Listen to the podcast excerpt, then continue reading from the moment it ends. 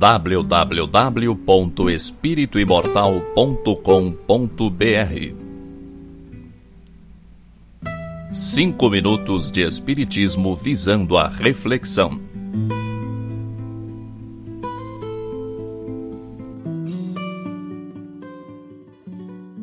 Amados, procurando eu escrever-vos com toda a diligência acerca da salvação comum, tive por necessidade dirigir-vos esta carta, exortando-vos a batalhar pela fé que uma vez foi dada aos santos.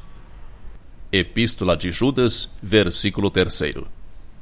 O cristianismo é campo imenso de vida espiritual. Aqui o trabalhador é chamado para a sublime renovação. O sedento encontra nele as fontes da água viva, o faminto, os celeiros do eterno pão.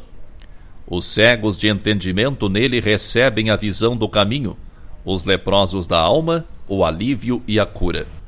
Todos os viajores da vida, porém, são felicitados pelos recursos indispensáveis à jornada terrestre, com a finalidade de se erguerem, de fato, naquele que é a luz dos séculos.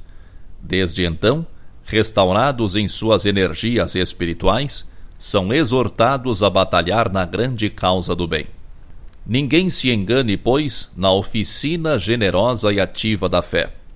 No serviço cristão, lembre-se cada aprendiz de que não foi chamado a repousar, mas a peleja árdua, em que a demonstração do esforço individual é imperativo divino.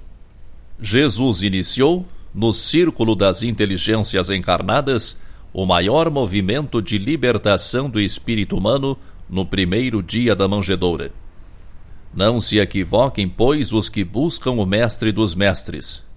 Receberão certamente a esperada iluminação, o consolo edificante e o ensinamento eficaz, mas penetrarão a linha de batalha, em que lhes constitui obrigação o combate permanente pela vitória do amor e da verdade, na terra através de ásperos testemunhos, porque todos nós, encarnados e desencarnados, oscilantes ainda entre a animalidade e a espiritualidade, entre o vale do homem e a culminância do Cristo, estamos constrangidos a batalhar até o definitivo triunfo sobre nós mesmos pela posse da vida imortal www.espirituimortal.com.br